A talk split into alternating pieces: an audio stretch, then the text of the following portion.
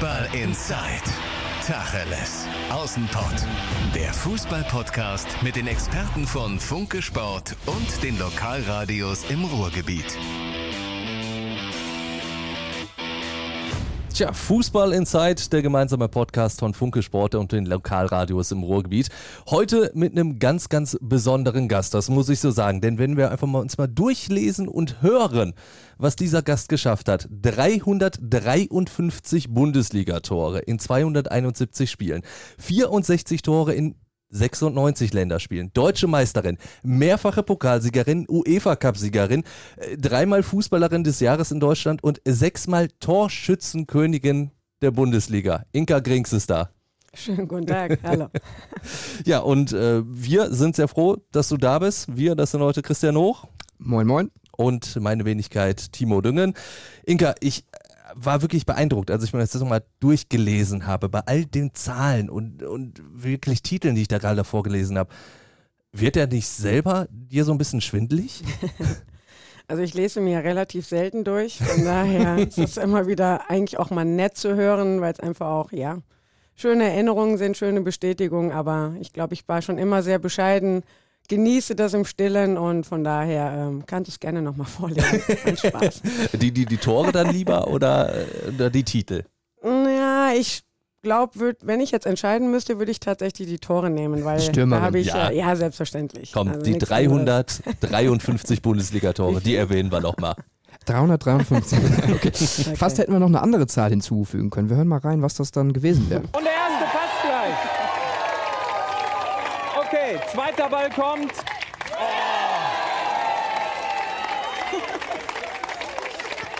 So schießt man sich in die Hall of Fame.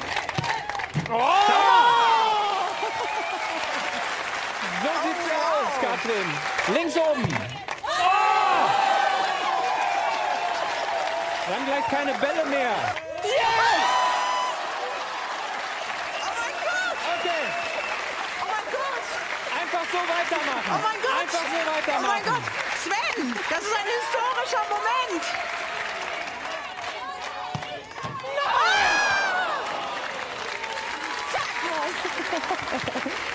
Wahnsinn! Es waren fünf Schüsse, fünf Treffer. Und der sechste, man hat es im O-Ton eigentlich gehört, da war ein Fakt zu hören, nicht getroffen. Wie lange musstest du da noch äh, dran knabbern? Ja, du packst schon wieder tief in die Wunde rein, aber nein, nein, Spaß beiseite. Es war erstmal grundsätzlich ein tolles Ereignis. Ich äh, durfte schon das ein oder andere Mal im Sportstudio tatsächlich sein. Aber erste Mal, dass ich halt auch sch- schießen durfte. Und ich habe es relativ kurzfristig erfahren an dem Abend und war natürlich direkt dabei, weil ich dachte, ich wollte immer mal drauf schießen. Hab vorher tatsächlich auch noch nie drauf geschossen, also auch das mal zur Erklärung. Ja, und ähm, war dann halt im Tunnel, aber auch relativ entspannt und habe dann wahrscheinlich eine Sekunde zu lange drüber nachgedacht, wie es halt dann der Klassiker ist und ärgere mich maßlos, aber bin natürlich auch stolz, weil ich glaube, über 20 Jahre bis dato keiner mehr geschafft, schon mal gar nicht eine Frau und von daher Genau. äh, kann man jetzt nicht sagen, es war Zufall, von daher das war- alles entspannt. Genau, die erste Frau, die es überhaupt Ja. geschafft hat, fünfmal Genau. in der Torwand beim ZDF Sportstudio zu treffen. Also da auch nochmal Ja, Respekt. Und vor allen Dingen das in den Schuhen, weil ich sag mal, da, da warst du wie gesagt, nicht drauf eingestellt. Nee, gar nicht, aber ich, da muss ich ja schon zu meiner Erklärung sagen, dass ich die Schuhe gewechselt habe kurz Ach. vorher. Ich hatte vorher ja mit Absatz an und so bloßstellen wollte ich mich jetzt auch nicht, weil ich wusste auch, dass ich gegen Almut Schulte spiele. Und da habe ich gesagt, also gegen eine Torhüterin, nee, das geht nicht. Und da habe ich dann schon ein bisschen ernst gemacht, aber ja, sollte nicht sein an dem Abend. Generell, du wurdest ja wirklich auch von deinen ehemaligen Nationalmannschaftskolleginnen da wirklich angefeuert. Das war ja Wahnsinn. Da war ja ein Jubel, als äh, würdet ihr kurz vorm WM-Titel oder so stehen. Voll, ja. Ja, es war, wie gesagt, ein Riesen-Highlight, was, glaube ich, allen, also mir natürlich auch nicht, weil ich habe mir null Gedanken darüber gemacht, hatte einfach nur Bock und Spaß, da mal drauf zu ballern. Und äh, ja, je mehr es wurde, aber je sicherer auch, weil ich glaube, ich habe nur einmal ansatzweise eine Kante getroffen, ansonsten alles glatt durch. Ähm, wurde halt auch jedem, der da auch da dabei war, auch bewusst, wow, es kann jetzt gleich echt was passieren hier. Also es war eine Riesenstimmung, es war eh ein toller Abend, Hall of Fame, von daher alles was Besonderes. Und äh, ja, auch das nehme ich mit, das nimmt mir keiner mehr. Genau, da vielleicht nochmal kurz zur Erklärung. Du wurdest dann in die Hall of Fame Genau. äh, zum ersten Mal, Mhm. die, die Frauen Hall of Fame gewählt. Das war also ein sehr emotionaler und historischer Abend. Ja. Ja, total, absolut. Dann am Sonntag noch gewonnen. Äh, ja, mir ging nicht. Ja, über das Sportliche werden wir natürlich ja. auch noch ganz, ganz viel sprechen, aber wir wollen natürlich auch so ein bisschen gucken, wer ist der Mensch mhm. Inka Grings? Wie würdest du dich in drei Worten beschreiben? In drei Worten? Ja, äh, ein bisschen schwierig muss es sein. Ähm, generell sehr entspannt, ähm, sehr naturfreudig, bin viel draußen mit meinen Hunden. Ja, und absolut äh, vor allem sportbegeistert. Das mit dem entspannt können wir bestätigen. Können wir bestätigen. Wir haben hier, ja. äh, nämlich zur Erklärung für euch Hörer, wir haben unsere neue Technik hier heute da und wir brauchten ein bisschen, um das einzustellen. Und Inka sagte, komm, solange wir bis 17.30 bis zum zweiten Training heute fertig sind, passt das. Genau. Aber auf die Uhr geguckt wurde doch ab und zu mal. Ja, ich habe ein bisschen gestoppt, ihr habt schon ein bisschen länger gebraucht, ja, okay. Jungs, aber gut. Ja, Fußball. Vielleicht jetzt, äh, ich greife direkt mal ganz, ganz tief in die Klischeekiste. Vielleicht nicht unbedingt so das absolute Frauending. Und ich habe gelesen, musst du mir sagen, ob das so stimmt, dass du eigentlich, als du zum Fußballspielen gekommen bist, eigentlich Tennis spielen wolltest und der Verein dich abgelehnt hat? Stimmt die Geschichte? So, so ähnlich. Ich habe äh, mit sechs Jahren angefangen, Fußball zu spielen durch meinen Bruder. Der hat mich mitgeschleift und dann habe ich mich, glaube ich, nicht so schlecht angestellt und war aber zeitgleich immer, wie gesagt, draußen, Baseball, Tennis, Fußball. Und ähm, zu meiner Zeit in jungen Jahren Steffi Graf, Boris Becker, Ivan Lendl, also natürlich die ganz großen Tennisspieler und ich liebe Tennis bis heute und wollte dann auch mit tatsächlich mit 10, 11, 12 Mal ins Probetraining gehen. Ähm, das äh, fand aber nicht statt. Warum, weiß ich jetzt nicht mehr. Und äh, so kam es dann halt nie wieder zustande und ich weiß nicht, wie es äh, gewesen wäre, wenn ich tatsächlich, tatsächlich im Training gewesen wäre, weil das ist schon eigentlich meine zweite Sportart, die ich unheimlich gerne auch betreibe. Also Immer. das machst du weiterhin auch noch? Ja, wenn jetzt aktuell relativ wenig, weil wenig Zeit, aber ein Sport, da kannst du mich nachts für anrufen. ja. 1995 bist du zum FCR Duisburg mhm. gewechselt. Wann war für dich eigentlich klar, Fußball, ja, das wird auch mein Beruf? Ja, ich habe ein Interview tatsächlich. Äh, meine Mom logischerweise ähm, bewahrt immer alles netterweise auf. Ein Interview gelesen, da war ich zehn mit dem Lothar Matthäus-Trikot Inter Mailand. Also damals. Und da hieß es dann, dass ich gesagt habe, dass ich äh, Fußballprofi werden möchte. Ja, ich glaube, weil ich immer auch nur mit Jungs zu tun hatte und mir nie über irgendwas anderes Gedanken gemacht habe, war für mich klar, Fußball ist und bleibt das Nonplusultra und ich wollte immer zu den Besten der Besten gehören. Und von daher, glaube ich, war das einfach schon bei mir relativ schnell klar, dass ich da meinen Weg auch gehen will. Wie muss man sich das vorstellen? Die Mutter rahmt das alles ein, die Zeitungsartikel, oder hat die so eine Mappe oder wie? Genau, ich werde irgendwann wahrscheinlich mal äh, zig Kartons bekommen und sagen, hier Kind, mach was draus. Mhm. Du warst auch ziemlich schnell, ziemlich erfolgreich. Mhm. 1998 schon drei Tore im Pokalfinale. Also, wo es gerade losging, warst du eigentlich quasi schon auf einem Top-Niveau. Wieso ging das so schnell? Ja, wahrscheinlich einfach, wie gesagt, äh, viel, viel, viel mit in die, in die Wiege bekommen. Ähm, nochmals, war immer schon als Kind nur draußen. Äh, wir hatten eine, eine, tolle Kindheit, wirklich mit zig Kindern, wo wir alles gespielt haben. Wir haben aber auch, auch alle Facetten dabei gehabt, von Football, Baseball, Tennis, Fußball, äh, BMX, Fahrradfahren, also Skateboard, wirklich alles mitgenommen. Und ähm, Fußball war für mich irgendwie, meine Mama musste mich halt auch immer einfangen ähm, dass ich überhaupt mal reinkomme. Ja, und war meine große Leidenschaft, wo ich, glaube ich, dann auch äh, vieles anscheinend richtig gemacht habe. In vielen Dingen auch sicherlich ein bisschen Glück hatte, dass mhm. ich halt halt auch gewisse Dinge äh, anscheinend angeboren bekommen habe von Grundschnelligkeit äh, und was natürlich bei mir oder was halt das natürlich auszeichnet, halt der Instinkt mhm. vorne. Und den kannst du weder trainieren noch sonst was. Äh, den habe ich anscheinend drin gehabt und äh, die Trainer auch relativ schnell erkannt, okay, lass die mal vorne. Funktioniert ganz gut vorne. Ja, und so hat sich das an alles entwickelt. Hatte tolle Trainer, Jugend, sechs Jahre eigentlich mit der fast identischen Jungmannschaft groß geworden. Mit zwölf muss ich dann wechseln, wo ich Rotz und Wasser geheult habe, weil ich überhaupt nicht wusste, dass es Mädchenmannschaften überhaupt gibt und äh, hatte dann da aber auch wirklich eine tolle Kindheit in Garat in Düsseldorf. Ja, mit 16 dann nach Duisburg direkt. Ähm, weiß noch meine erste Verhandlung mit meinem Papa, da kam äh, FCR Duisburg seinerzeit zu uns und dann hat er dann eine Summe gesagt und habe ich anschließend, als sie weggegangen ist, Papa, bist du verrückt, so viel Geld? Sagt sie, Kind, vertrau mir da und äh, das ging dann relativ schnell gut und ja, ähm, hatte immer gute Mitspielerinnen, gute Trainer, ja, aber selber auch brutal ehrgeizig, immer schon gewesen. Wie viel waren's? ich glaube, es waren tatsächlich damals 600 D-Mark, wo ich schon gedacht habe, boah, Wahnsinn, das kannst du nicht machen. Aber sie haben es gemacht und ähm, glaube, es war nachher nicht so verkehrt. Das stimmt. Weil es natürlich auch sehr, sehr Mhm. erfolgreich war. Lass uns nochmal kurz über das Pokalfinale Ja. 98 sprechen. Denn ich kann mich nur erinnern, ich war damals bei dem Spiel, war zugegebenermaßen da, weil der MSV ja auch im Pokalfinale war. Passte, Also ja. die Herren ne, gegen den Ja. FC Bayern. Und ich weiß noch, wir haben, glaube ich, bei einer Bullenhitze Mhm. schon um 11 Uhr morgens im Olympiastadion in Berlin gesessen. Und dann hat der FCR mit dir halt gespielt. 6-2 gewonnen, war ein Riesenspiel. Ich weiß noch, wir haben alle da mega gejubelt, weil es halt natürlich waren alle für Duisburg. Das war, war ein toller Tag. Wie hast du das so wahrgenommen? Ich meine, die Kulisse war geil. Ja, ja lustig. äh, Ich habe vor kurzem tatsächlich noch einen Spot bekommen äh, über WhatsApp, äh, halt über diese Highlights. Da hat wohl anscheinend ein ehemaliger äh, Mitarbeiter von uns das gefunden, wo nochmal die ganzen Highlights von dem Spiel waren. Ja, das ist natürlich, das Spiel habe ich drin. Also da kann ich dir auch von der ersten bis zur letzten Minute alles erzählen. Ähm, wie du sagst, war ein wunderschönes Wetter. Duisburg hat anschließend gegen uns, äh, gegen Bayern München gespielt. Das heißt, es war halb äh, blau-weiß, halb rot. Und äh, wir haben halt auch blau-weiß getragen natürlich, weil Duisburg, krasse Außenseiter. Wir haben gegen FFC Frankfurt damals gespielt. Die Ja. sind, äh, glaube ich, schon zwei, drei Wochen vorher souverän deutscher Meisterin geworden. Und von daher hatten wenig zu verlieren. Und es war ein Spiel 6-2, Riesentore, also wirklich eins schöner nach dem anderen.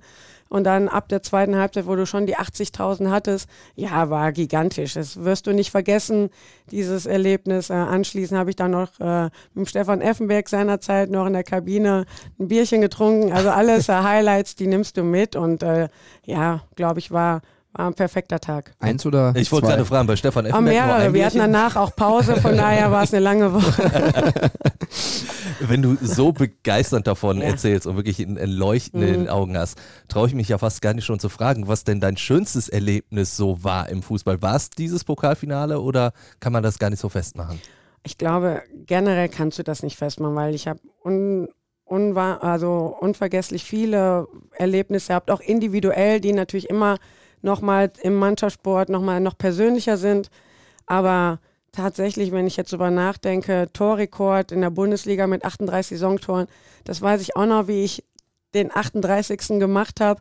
Also weißt schon eigentlich auch ein paar Tore noch, die dir im Kopf geblieben sind, aber wenn es tatsächlich jetzt national geht, würde ich wahrscheinlich echt fast schon das Spiel nennen, ja. In der Nationalmannschaft hast du auch eine steile Karriere Mhm. hingelegt mit Auf und Abs. Und wenn wir über schönste Erlebnisse sprechen, ist ja fast schon selbst erklären, muss es auch vielleicht mal so ein bisschen was, was Abseitiges, was Schlimmeres oder was Schlechteres äh, geben, um es nicht zu übertreiben. Die Heim-WM 2011, du warst erst nicht Stammspielerin, bist dann reingekommen in der Gruppenphase beim, beim 4 zu 2 Sieg gegen Frankreich, hast da zwei Tore gemacht und warst dann drin in der Mannschaft. Aber war diese WM, wo ihr so einen mega Druck hattet, wo ihr, glaube ich, dann noch im Viertelfinale ausgeschieden seid, war die vielleicht so das schwierigste Erlebnis?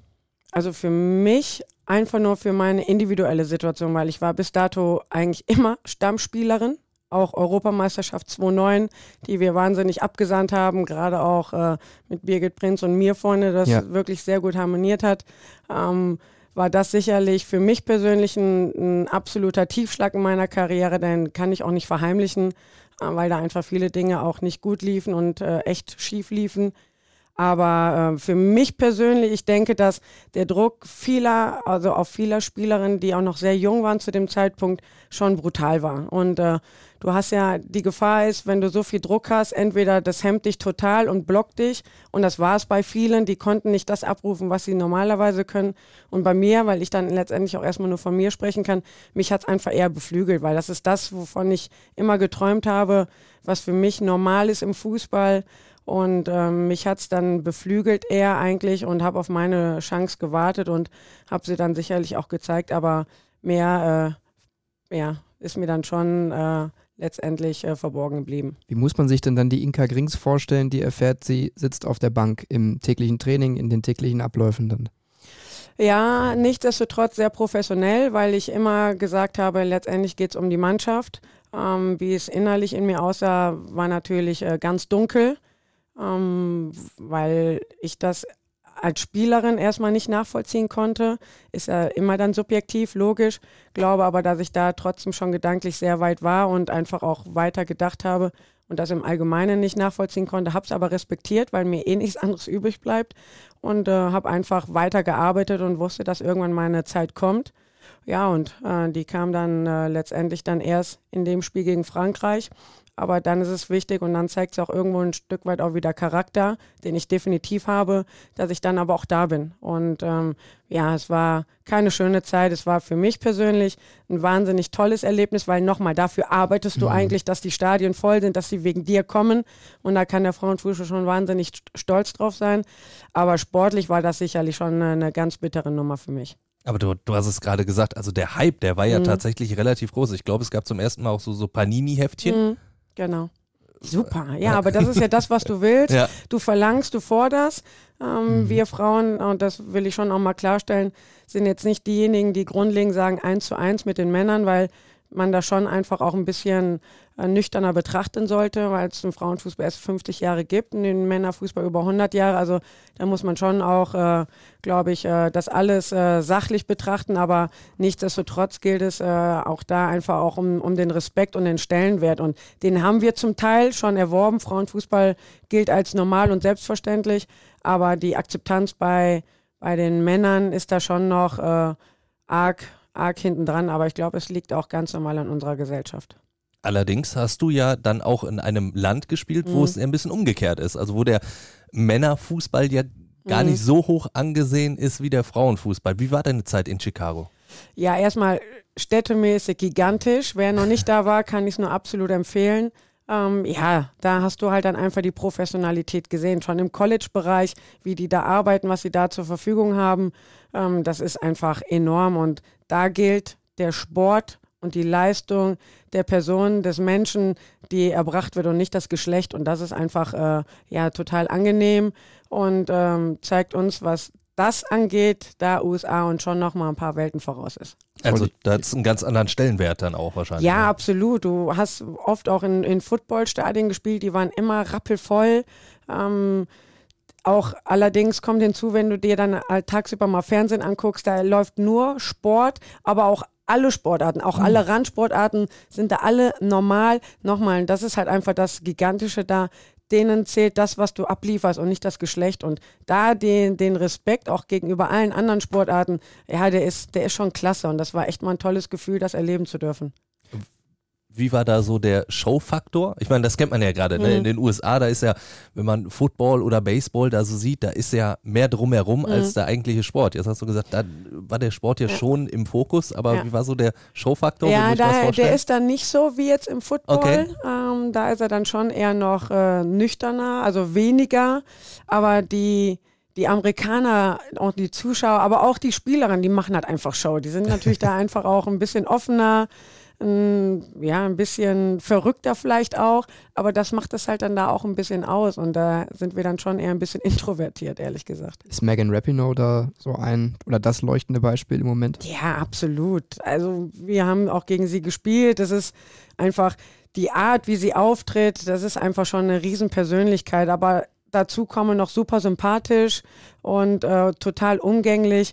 Also die, was sie ja auch hier jetzt abgeliefert hat bei der Weltmeisterschaft, aller, aller Ehrenwert, absolut. Falls ihr das jetzt gerade nicht wisst, äh, in diesem Jahr wurde die, wurde die USA äh, wieder Weltmeister mit genau. Megan Rapinoe. Sie war Spielerin des Turniers, Torschützenkönigin des Turniers und hat sich hm, in Statements für die Gleichberechtigung ja. von Frauenfußball und Männerfußball eingesetzt und auch gegen Donald Trump ja. äh, aufgelehnt und gesagt, nee, wir gehen nicht ins Weiße Haus. Also das zur Erklärung auch vielleicht genau. ein Vorbild für die, für das, wie es in Deutschland sein müsste? Ja, ähm, gerade auch von den Persönlichkeiten her, ähm, meinen, dass man nicht gerne Statement setzt, auch politisch sich nicht gerne äußert in Deutschland. Das ist das eine. Das ist in den USA sicherlich normal. Ja, auch da sind sie weiter. Ähm, aber ich denke, das, was sie halt aber auch abliefert und was sie dafür auch tut, das ist das, äh, wo wir einfach drüber reden müssen. Und da gerade Sportler im Allgemeinen oder Menschen, die in der Öffentlichkeit stehen, müssten einfach noch viel mehr, noch viel mehr wirklich auch das Wort heben. Es gab einen guten Schritt, wie ich finde. 77.000 Zuschauer vor ein paar Wochen im Wembley-Stadion England gegen Deutschland. Hättest du dir das vielleicht auch zu deiner Zeit mal gewünscht? Ja, absolut. Wobei ich äh, glücklicherweise auch äh, sage, dass ich auch eine Weltmeisterschaft 99 in den USA gespielt habe und wir da schon auch 100.000 Zuschauer hatten. Also auch gigantisch. Aber darfst natürlich nicht vergessen oder was du erwähnen musst, es war ein Freundschaftsspiel. so, und das ist natürlich äh, mal ein Statement. Ne, Da träumen die DFB-Männer momentan von. das stimmt allerdings. Ja, das stimmt. Und das ist natürlich schon mal gigantisch. Aber das spiegelt auch, jetzt hinzukommend wieder, in England natürlich auch die Akzeptanz des Frauenfußballs. Die ballern da gerade auch in allen großen Vereinen ähm, enorm in den Frauenbereich rein, weil sie da natürlich auch eine Nische im Markt erkannt haben, der so noch nicht besetzt ist. Und von daher werden wir sicherlich große Probleme bekommen, wenn sich da nicht was tut. Bleiben wir bei der Person Inka Grings Mhm. und bei der Karriere Inka Grings. Hättest du rückblickend was anders gemacht? Ehrlich gesagt. Nee, weil alles, was, äh, was ich nicht gut gemacht habe oder wo ich halt auch sicherlich ein, zwei Titel verloren habe, ähm, auch bedingt sicherlich durch den Verlust meines Vaters, sind alles Dinge, die zu mir gehören, die mich zu dem gemacht haben, der ich bin. Von daher muss ich sagen, dass ich eigentlich meiner aktiven Karriere ähm, ja einfach auch sehr stolz drauf bin und glaube jetzt nicht viel, viel verkehrt gemacht habe. Was ich meine, ist, dass du mal auch ähm, als Spielerin Mhm. als etwas schwieriger galtst. Ähm, ein bisschen, äh, ich glaube, ein, ein, ein, äh, Potsdam hatte mal Bedenken, dich zu verpflichten, weil, weil sie Angst hatten, dass du zu viel Unruhe reinbringst. War das auch was, wo du gesagt hast, da, das, da wird mir Unrecht getan? Oder Auf du- alle Fälle. ja. Also das sind alles Dinge, die sagen nur, oder das können nur Menschen sagen, die mich absolut nicht kennen. Ich war immer jemand, der sehr emotional war, immer präsent, ähm, vielleicht auch in, gerade in den jüngeren Jahren nicht immer gerecht, auch zu den Mitspielerinnen, weil ich einfach selber auch zu brutal ehrgeizig war. Und wenn du dann auch in Anführungsstrichen andere Charakteren hast, glaube ich, hat die eine oder andere vielleicht schon auch mal unter mir gelitten. Ähm, da- da- das würde ich gar nicht bestreiten. Aber Unruhe reinbringen, überhaupt nicht. Ich war immer fair, ich war immer ehrlich und offen. Und wer so dann auch mit Mühe umgegangen ist, der hat eine Inka Grings zu 100 Prozent gehabt. Und von daher sind das alles Kommentare, nochmals alles von Menschen, die mich da einfach auch nicht kennen. Und die allerdings aber auch einen unangenehmen Menschen, der auch mal die Wahrheit und auch mal äh, ja, ehrlich einem sagt, was einem nicht passt, äh, dann dem einfach aus dem Weg gehen wollte. Also im Endeffekt bist du schon hier und da mal angeeckt. Auf jeden Fall, ja. Macht es das jetzt als Trainerin dann einfacher, weil man Verständnis für die Leute hat? Oder macht es das schwieriger, weil die Leute natürlich im Hinterkopf haben, hör mal, die hat ja als Spielerin auch immer. Ja, für mich Gas sicherlich einfacher, weil ich einfach auch weiß, allerdings aber auch äh, je nachdem, und aber das muss ich dann schon dazu sagen, dass alles auch unter der Gürtellinie dann für mich auch ein No-Go ist, alles auch ein Stück weit mit Respekt. Äh, das erwarte ich jetzt, das habe ich früher aber auch schon getan. Ähm, alles, was da ist, äh, haben es eigentlich die Spieler relativ einfach, weil ich Dinge einfach auch gut einordnen kann, gerade auch aus einer Emotion heraus, gerade auch vom Charakter her, gerade auch von der Situation her heraus, gerade aus dem Leistungssport. Du das weißt einfach, wie es ist, sich Genau, auch äh, absolut. anzufühlen, wie es sich anfühlt, auf der Bank zu sitzen, wie du es gerade beschrieben hast. Ne? Absolut, absolut. Von daher glaube ich, äh, tut es mir gut in meinem Geschäft äh, auch diese Erfahrung selber gemacht zu haben.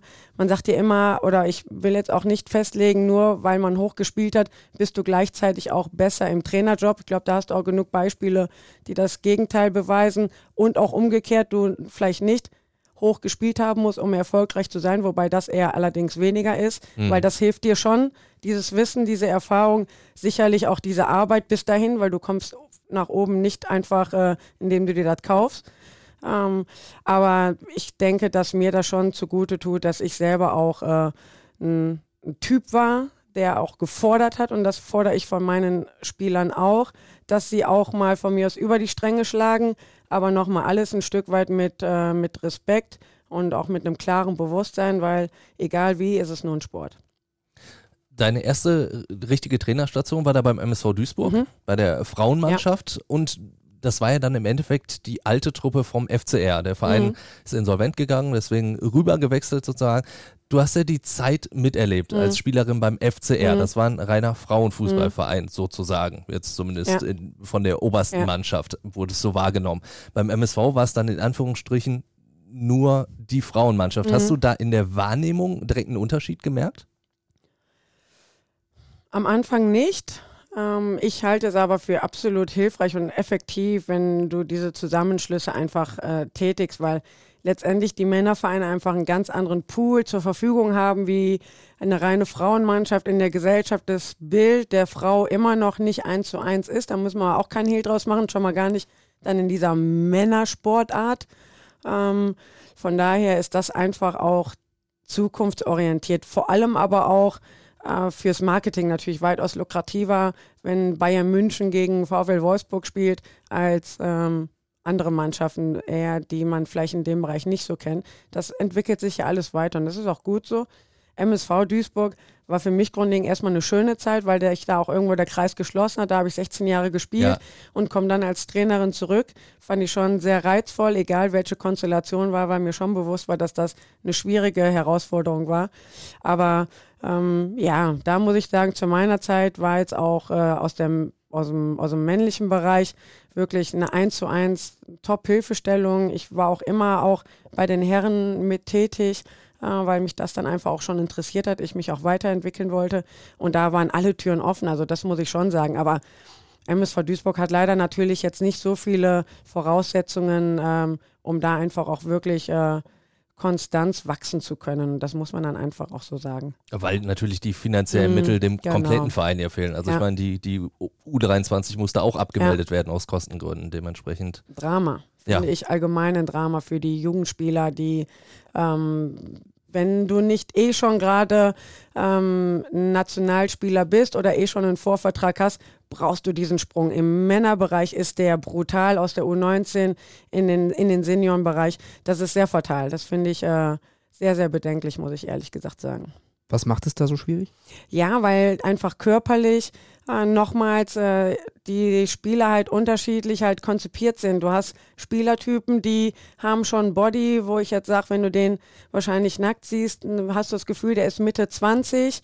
Ähm, dann hast du aber auch dann die Spielertypen mit 18, 19, die halt ihrem Alter entsprechend halt gewachsen sind und äh, trotzdem aber vielleicht tolle Fußballer sind, aber einfach noch zwei, drei Jahre brauchen, um wirklich auch die Reife zu bekommen, weil Männerbereich ist einfach extrem die Athletik halt eine Voraussetzung, um halt da wirklich halt Fuß zu fassen, weil du kannst noch so ein toller Fußballer sein, wenn du das Tempo nicht hast, wenn du das, die körperlichen Voraussetzungen hast, wird es schwer im Leistungsbereich, wo man halt hin will. Und wenn du natürlich im U19-Bereich nochmals gerade als Bundesligist die Voraussetzung schaffen willst, um dir halt auch mal Jugendspieler ranzuwachsen, brauchst du eine U23, um da einfach im Seniorenbereich die jungen Spieler auch äh, ja, Erfahrung sammeln zu können, sich ausspielen zu können, um einfach auch da in den Zweikämpfen, weil das einfach ein brutaler Unterschied ist, ja, sich weiterentwickeln zu können. Und jetzt kommen wir zu dem Thema, den Spielern auch ein bisschen Zeit geben. Das mhm. hast du ab der U19 nicht mehr. Nicht Richtig. im Leistungsbereich nochmal, es sei denn, du bist eh schon Auswahlspieler, aber dann hast du schon mit 16 einen Vorvertrag. Mhm. So und die, glaube ich, können wir an der Hand abzählen in Deutschland. Und deshalb finde ich das äh, sehr bedenklich, dass äh, wirklich viele Mannschaften die A frühzeitig äh, abgeschafft haben aus finanziellen Gründen und B, die immer noch darüber nachdenken, eventuell abzuschaffen. Das ist, finde ich, sportlich nicht nachvollziehbar. Zwei Mannschaften, die vielleicht schon mal darüber nachgedacht haben, eine Frauenabteilung, eine Frauenmannschaft zu errichten, es aber bis heute nicht getan haben, sind Borussia Dortmund und der mhm. FC Schalke 04. Hast du da irgendeine Erklärung für? Das sind zwei der größten Vereine in Deutschland. Ja, finde ich sehr traurig, weil es nochmals einfach auch zu unserer Gesellschaft dazugehört und äh, man da einfach auch nochmal ein Standing setzen kann. Und vor allem jetzt nennst du diese beiden großen Vereine, die wirklich toll sind, keine Frage, und sich einfach auch die Dinge aufgebaut haben, aber auch natürlich auch die Kapazitäten hätten. Dass jetzt andere Vereine, vielleicht Eben. MSV Duisburg ja. zu seiner Zeit hatte natürlich Riesenprobleme, die haben schon mal vorher drüber nachgedacht, eventuell eine Mannschaft zu übernehmen, aber sagten da auch ganz klar, und wer MSV Duisburg kennt, dass die Anlage,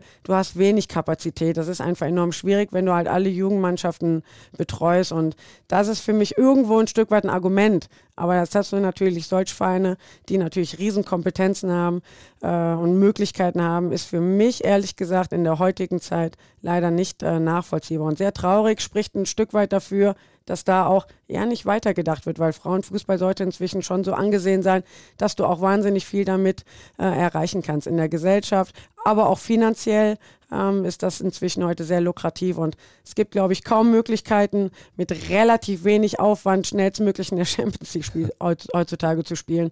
Das hast du im Männerbereich nicht. Das wäre nämlich jetzt die Frage, was müsste passieren, vielleicht auch in den Köpfen, vielleicht in den Strukturen, damit der Frauenfußball in Deutschland mehr Popularität bekommt, mehr Aufmerksamkeit bekommt und professionalisierter wird? Ja, ich meine, die Entwicklung im Frauenfußball ist ja schon enorm. Also du hast wirklich viele, viele Bundesligamannschaften, die alle schon im Profibereich arbeiten. wenig Mannschaften, die vielleicht noch wirklich zwischendurch arbeiten müssen, aber immer noch zu viele, die es tun. Ähm, das ist das eine. Auf der anderen Seite, ja, ist, glaube ich, die Gesellschaft, weil ich neige nicht dazu zu sagen, weil viele machen das gerne, der DFB muss mehr machen. Klar muss der DFB auf der einen Seite mehr machen, aber der DFB macht auch schon enorm viel, sondern da finde ich einfach müssen die Vereine einfach mal ein bisschen mehr investieren. Sei es wirklich im Marketingbereich, dass man, ich zu meiner Zeit, MSV Duisburg war eine Frau, glaube ich, für vier, praktisch für vier Posten zuständig. Hm, so, das sind natürlich Dinge, wo du irgendwo danach hängst. Also du musst einfach auch Prioritäten setzen, gerade auch in den Stellen vergeben, dass du da einfach auch gut aufgestellt bist, weil du kannst einfach enorm viel inzwischen erreichen. Ähm, du hast Fernsehpräsenz inzwischen regelmäßig. Du hast Nationalmannschaft, die immer wieder erfolgreich ist. Alle Jugendmannschaften sind enorm erfolgreich erfolgreich. Du spielst international auf internationaler Ü äh, Bühne. Das sind alles Dinge, die für, für einen lukrativen Markt einfach sehr interessant sind. Und da geht es einfach, äh, ja, einfach glaube ich, noch mehr abzugraben.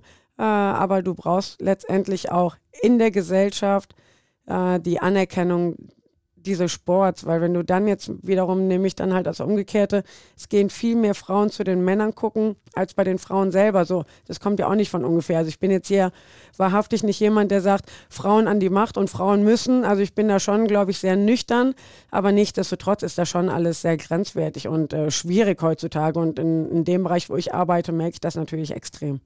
Das war eine Brandrede, so ein bisschen für den Frauenfußball. Sehr überzeugend und trotzdem muss ich böse gesagt dann sagen, du hast dem Frauenfußball ja auch den Rücken gekehrt, in gewisser mhm. Weise.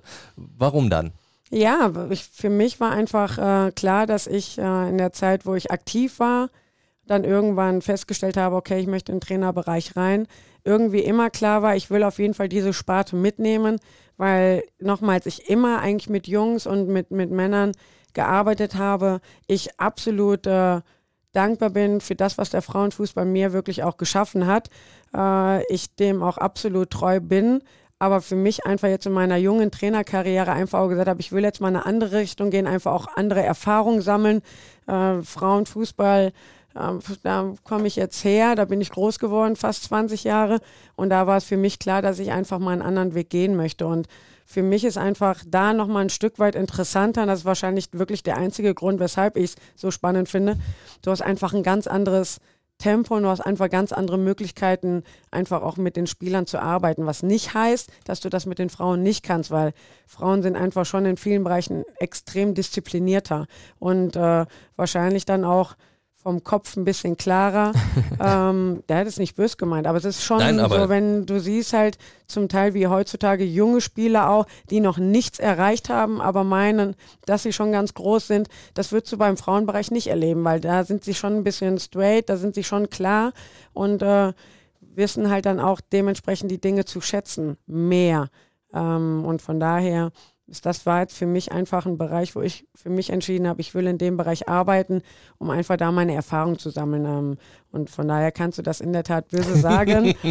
äh, so böse war es ja gar nicht gemeint. Zu Recht, aber ähm, trotzdem weiß ich schon, wo ich herkomme. Vielleicht zur Verteidigung den Rücken gekehrt. Man hört schon, Inka beschäftigt sich schon noch mit dem Frauenfußball. Also emotional den Rücken raus, gekehrt, ja. definitiv nicht, nee. aber halt. Ja, beruflich. dafür ist es mir halt einfach auch zu wichtig. Dafür gucke ich zu gerne auch Fußball und äh, habe natürlich auch noch intensiv Kontakt zu vielen aus dem Bereich, gar keine Frage. Aber nochmal, das eine hat ja mit dem anderen nichts zu tun in dem Moment.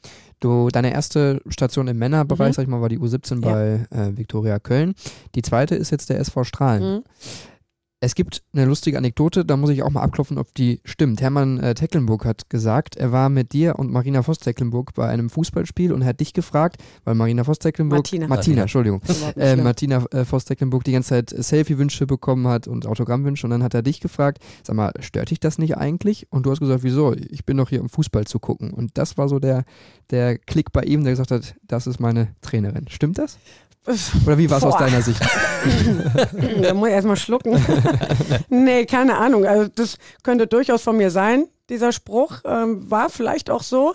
Aber ob das dann jetzt der ausschlaggebende Grund war, weshalb dann äh, Hermann Tecklenburg mich dann genommen hat, äh, das mag ich äh, nicht zu bezweifeln, aber das weiß ich nicht. Auf jeden Fall passt äh, das so grundlegend. Und äh, nein, wir haben einfach immer wieder auch Kontakt gehabt. Ich habe aber auch letztes Jahr immer wieder mal Strahlen mir angeguckt, weil ich es einfach auch so begeisternd finde, aus wirklich so einem kleinen Dorfverein dann sowas Großes zu schaffen. Dann natürlich über Martina, mit der ich natürlich jahrelang auch Kontakt habe. Auch Hermann Tecklenburg zu meiner Zeit Duisburg. Also ist jetzt nicht so, dass man sich nicht kennt. War ich immer halt mal da, aber wirklich einfach komplett wertfrei, weil nach U17 Bundesliga habe ich dann gesagt, möchte ich äh, was anderes machen. Deshalb war ich dann halt auch äh, kurzfristig als Arbeitslosen, habe mir dann natürlich viele Spiele angeguckt, um mich auch weiterzuentwickeln und weiterzubilden.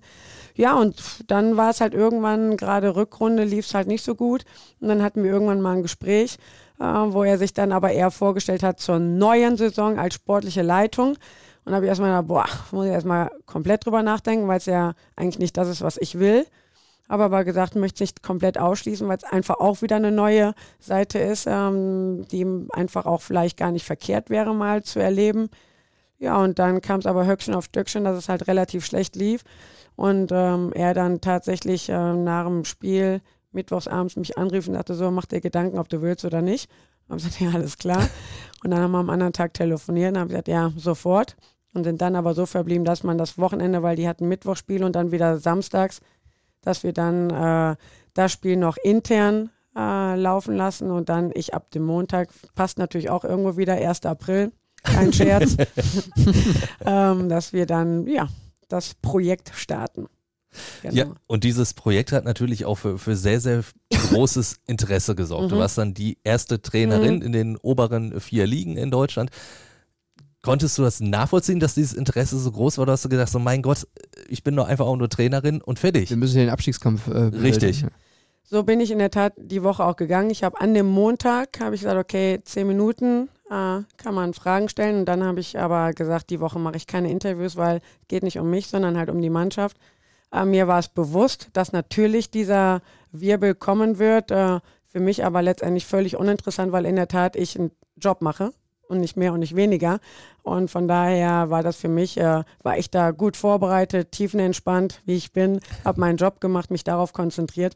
Auf der anderen Seite natürlich auch ein Stück weit das genossen. Also alles andere wäre ja auch gelogen. Aber das alles schon äh, so abgeschottet, dass äh, ähm, ja, ich da aber auch klar signalisiert habe, was mir am wichtigsten ist. Und das war die Mannschaft. Die Diskussionen Männerfußball versus mhm. Frauenfußball, mhm. die sind voll von Klischees, mhm. immer noch. Das haben wir ja auch schon thematisiert und in einem Interview wurdest du auch gefragt, wie du denn den Umgang in der Kabine handhaben willst, ob es da irgendwie Probleme geben könnte. Wie sehr nervt das? Ja, würdest du mir jetzt heute die Frage stellen, würde ich dir sagen, beantworte ich nicht mehr. Oder fragst du das auch einen Pep Guardiola? Oder fragst du das irgendeinen Männertrainer, falls du überhaupt Namen weißt von einem Männertrainer, der mit einer Frauenmannschaft arbeitet?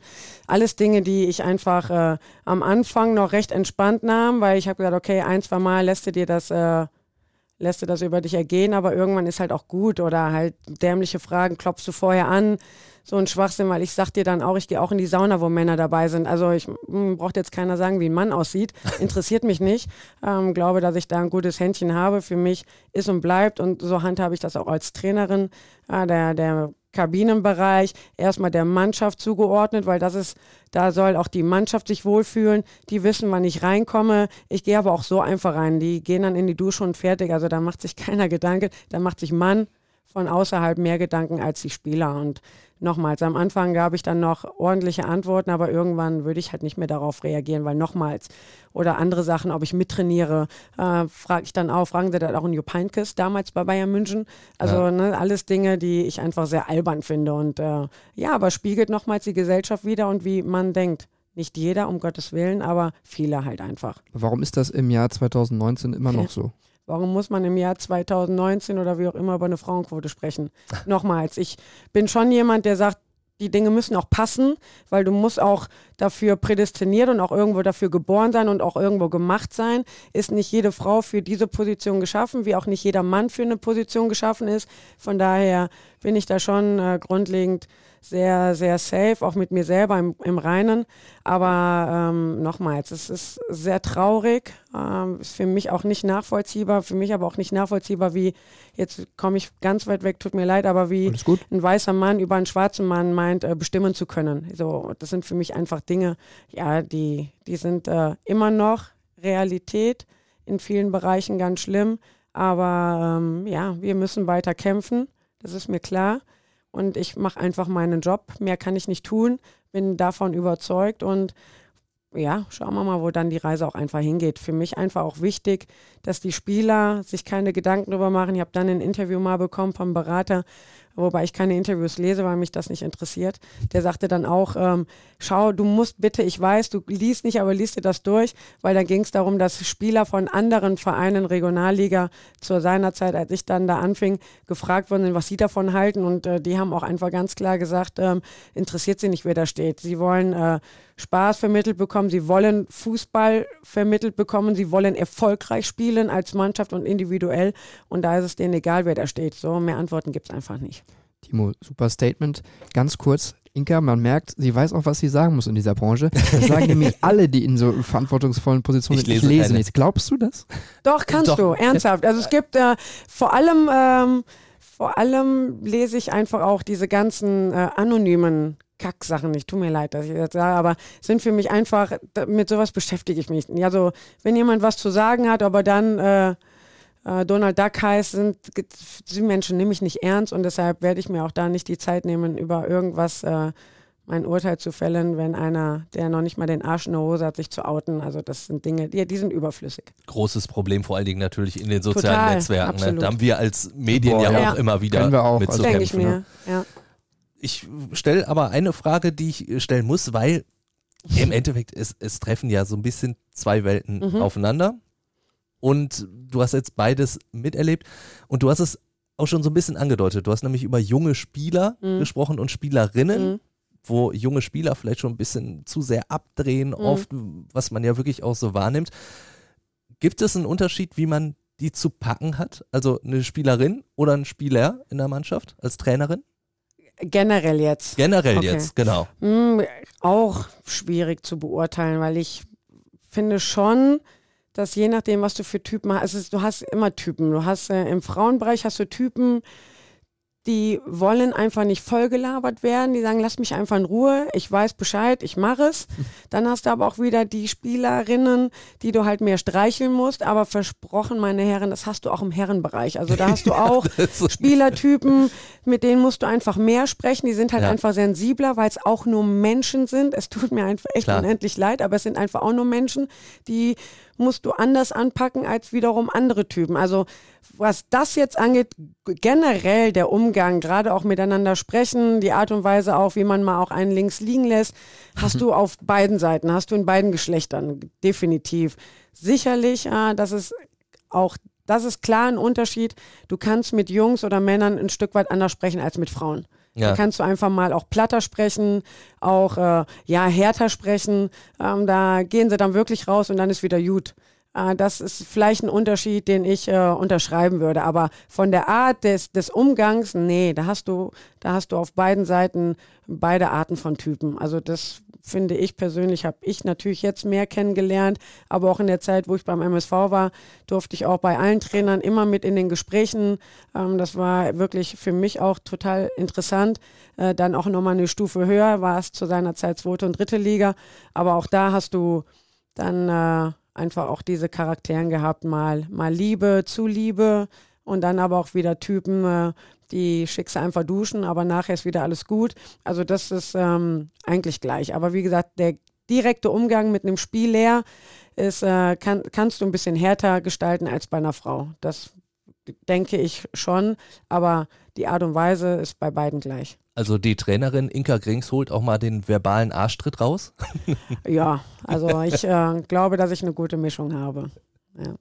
Ich glaube, das ist sowieso, äh, ob es in der Bezirksliga ist, ob es in der Landesliga ist, ob es in der Bundesliga ist, die Kabine, die Typen, die findest du überall. Absolut. In jeder Kabine. Ne? Hundertprozentig. Ja. Ja. Und mit manchen kannst du zwei Bier trinken, dann ist Genau. alles wieder vergessen und der andere braucht ein bisschen, der braucht dann vier oder fünf. Ne? ja, genau. Wie ähm, tickt denn eigentlich die Trainerin Inka Grings? Sehr akribisch, sehr brutal, also sehr fordernd, ähm, kann aber auch Situationen und Konstellationen gut einschätzen, jetzt in dem Fall mit Oberliga, dass das alles jetzt keine Profis sind. Ähm, wir schon auch zwei, drei Spielertypen dabei haben, die auch mal zweite und dritte Liga gespielt haben. Das siehst du aber denen halt auch an. Ähm, von daher ähm, war ja, bin ich sehr wissbegierig auf der einen Seite, ähm, aber auch auf dem Platz ähm, 100 Prozent äh, konzentriert, aber auch fordernd, aber auch locker, weil eine gewisse Lockheit gehört halt einfach dazu, weil der Spaßfaktor muss dabei sein, aber auch nur dann, wenn es passt. Mhm. So, und äh, das ist halt, glaube ich, so eine Mischung von mir. Du bist aber auch eine Trainerin, die sagt, hey, wenn ihr was habt, kommt zu mir, ich verschließe die Tür nicht. Oder gibt es da auch Grenzen? Nee, nee, nee, nee, absolut nicht. Also da, das ist schon, was ich überall klar vermittel, am Anfang sage, aber ich weiß auch, und da habe ich auch Trainertypen erlebt, die gesagt haben, ihr könnt immer mit mir reden und äh, anschließend am dritten Mal habe ich gesagt, alles klar, du mich auch. Dann redest halt nicht mehr, weil ja. es macht keinen Sinn, ähm, gar keine Frage, aber das wissen die Jungs. Also das spüren sie aber auch, das ganz klar, weil letztendlich sitzen wir alle in einem Boot. Ich habe eine ganz klare Linie, ganz klare Vorstellung. Ähm, da da führt auch kein Weg dran vorbei von der Trainingsintensität. Aber nichtsdestotrotz ähm, ist es mir halt auch wichtig, dass du halt die Mannschaft im, im Boot hast. Weil wenn, die, wenn du die nicht im Boot hast, dann wird es halt irgendwann untergehen. Und deshalb ist es für mich einfach enorm wichtig, dass sie da wissen, dass sie immer kommen können. Ähm, bis zu einer gewissen Grenze halt, äh, weil man sich die Dinge auch erarbeiten muss, gar keine Frage. Aber ähm, dass äh, dieses Vertrauen, glaube ich, äh, wissen die Jungs aber auch zu spüren. Wie klar war es für dich, dass du auch in der Oberliga weitermachst nach dem Abstieg aus der Regionalliga? Ja, klar war es nicht. Äh, Habe natürlich erstmal selber ein bisschen drüber nachgedacht, weil mein Ziel, mein Ziel, mein Wunsch ist natürlich nach ganz oben. Und da muss man halt einfach gewisse Dinge abwägen. Ähm, war aber dann nach zwei, drei Gesprächen mit dem Herrn Tecklenburg einfach auch klar, weil er auch ganz klar gesagt hat, was ich echt phänomenal finde, sagte er, er will wieder hoch sagte, das, was man da erlebt hat, mit so einem kleinen Verein, was da wirklich der Tecklenburg aufbaut, das ist aller Ehren wert, das muss man wirklich einfach in der Deutlichkeit so sagen, aber auch mit der Konsequenz, mit der Disziplin, ähm, sonst wäre er auch nicht im Bauwesen so erfolgreich, von nichts kommt nichts, ähm, waren wir uns dann einig, weil für mich war klar, so wie wir jetzt gerade trainieren, dass äh, will ich in der Oberliga auch sofort fahren mit Leistungstest, mit Kraftraum, also mit allem drum und dran. Und ähm, ja, er hat eben zugestimmt, fand das äh, sehr interessant, weil er natürlich auch wieder nach oben möchte. Und dann war es klar, weil einfach auch interessant, du eine neue Mannschaft formen kannst, weil wir haben aus dem alten Team ähm, sechs, sieben Spieler behalten, der Rest alles neu formiert. Das ist natürlich dann immer wieder eine schöne Herausforderung für einen Trainer. Hast du dann die Mannschaft schon so zusammengestellt oder war es, war es eine Teamleistung dann sozusagen? Es war definitiv eine Teamleistung, weil äh, auch das für mich wiederum eine neue Erfahrung. Ich mich, ähm, Entschuldigung, in der Oberliga jetzt nicht auskannte ähm, und da einfach auch ein Team um mich herum habe, auch mit äh, Hermann Tecklenburg, der natürlich da auch viele äh, Netzwerke und Kontakte hat, ähm, wir dann einfach auch ein, ja, ein gutes Team bis dato aufgestellt haben mit wirklich jungen, interessanten Spielern, zum Teil aber auch Glück, weil wir dann auch äh, ausländische wie jetzt japanische Spieler haben. Wir haben einen dabei, der wirklich schon ein ganz feiner Fußballer ist, der zufällig hier in Deutschland äh, bei einem äh, Auswahlturnier mitgespielt hat und dann ein Berater ihn bei uns vorgestellt hat. Also ähm, ja, oder auch Torwart, der sich einfach selber vorgestellt hat, der mega ist, ganz toller Typ. Ähm, das brauchst du dann natürlich auch, gar keine Frage, aber äh, nichtsdestotrotz gegen diese Formation jetzt nicht ohne mein Team.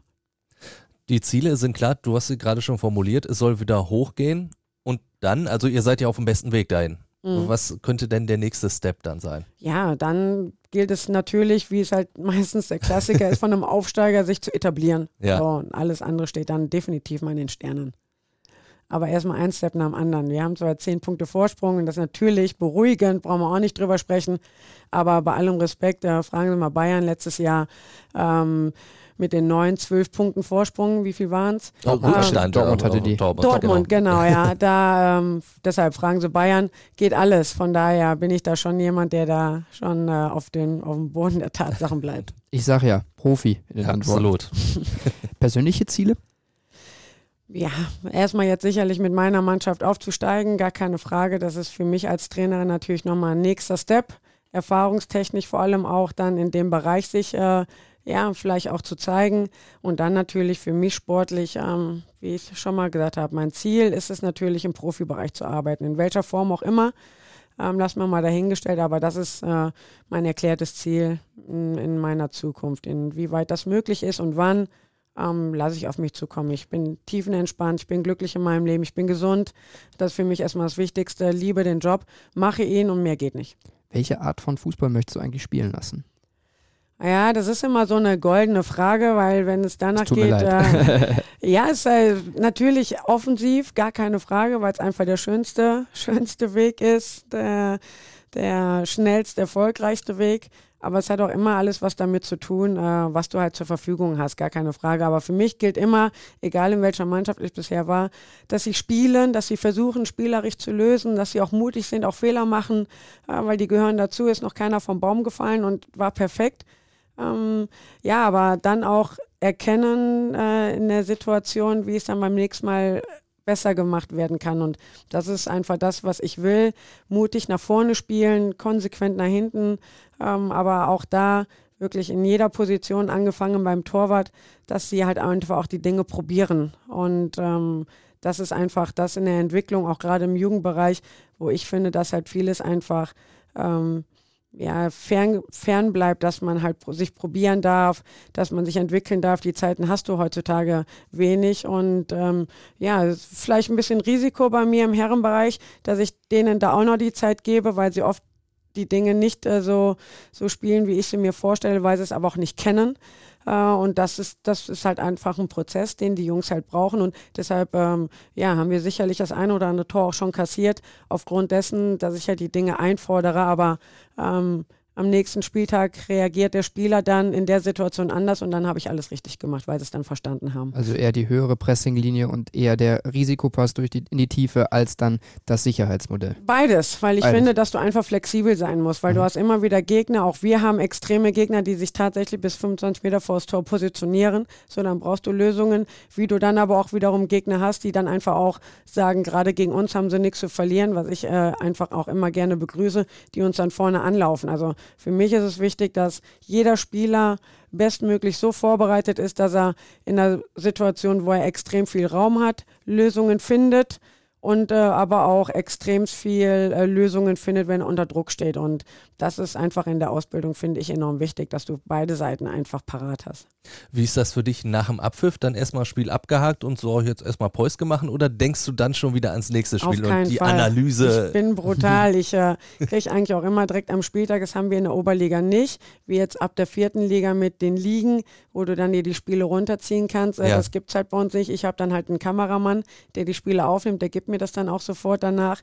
Ähm, und je nachdem, wenn ich nicht gemütlich abends was essen gehe und abschalte, setze ich dann eigentlich schon fast wieder vom Laptop. Aber ich kann auch abschalten, ich kann auch das Leben genießen, ich kann auch zufrieden sein nach dem Spiel. Also es ist jetzt nicht so, dass ich äh, das alles nur schwarz sehe, nur negativ, aber ähm, es ist nicht so, dass ich äh, nach Abpfiff dann komplett relaxe. Dafür bin ich zu sehr, glaube ich, dann in meinem Element. Und du hast äh, unbewusst schon eine Überleitung zu unserer letzten Rubrik gebracht, weil du also jetzt erzählst, oh, ich gehe auch mal irgendwie dann abends lecker was essen. Wir haben nämlich zum Schluss noch so eine Schnellfragerunde und würden dann natürlich immer nur so äh, eine Frage stellen Ja. und du ballerst direkt raus. Okay. Und die erste Frage wäre tatsächlich, in meiner Freizeit mache ich. Gerne mit meinen Hunden spazieren gehen. Das kann ich überhaupt gar nicht leiden. Lügen. Urlaub mache ich am liebsten. Am liebsten in der Sonne. Beim Fußball gucken trinke ich am liebsten. Lecker Kölsch oder auch mal ein Glas Wein. Auf einer Party bin ich eher die. Die, die man auch zwischendurch mal hört. Und zum Abschluss, auch als gebürtige Düsseldorferin ist der Pott für mich. Fast meine dritte Heimat. Ich habe 16 Jahre in Duisburg gespielt. Das war eine tolle Zeit. Inka, ich kann auch sagen, es war eine tolle Zeit mit dir hier bei Fußball in Dank. Zeit. Dem schließe ich mich an. Vielen, vielen Dank. Hat total Spaß gemacht. Dankeschön, Jungs. Ja, danke auch für euch fürs Zuhören. Falls ihr noch irgendwas habt, Kritik, Anregungen, Lob, würden wir uns natürlich auch drüber freuen. Haut das raus über Facebook, über Twitter, die Kanäle Fußball in Zeit. Und jetzt hätten wir noch eine kleine Bitte. So, so drei, vier, fünf Sternchen auf iTunes. Die wären So die viele wären wie cool. möglich. Genau. Auf jeden Fall. Wenn ihr da noch was habt, haut raus. danke, ciao. Bis dann. Fußball Inside, der Fußball-Podcast mit den Experten von Funke Sport und den Lokalradios im Ruhrgebiet.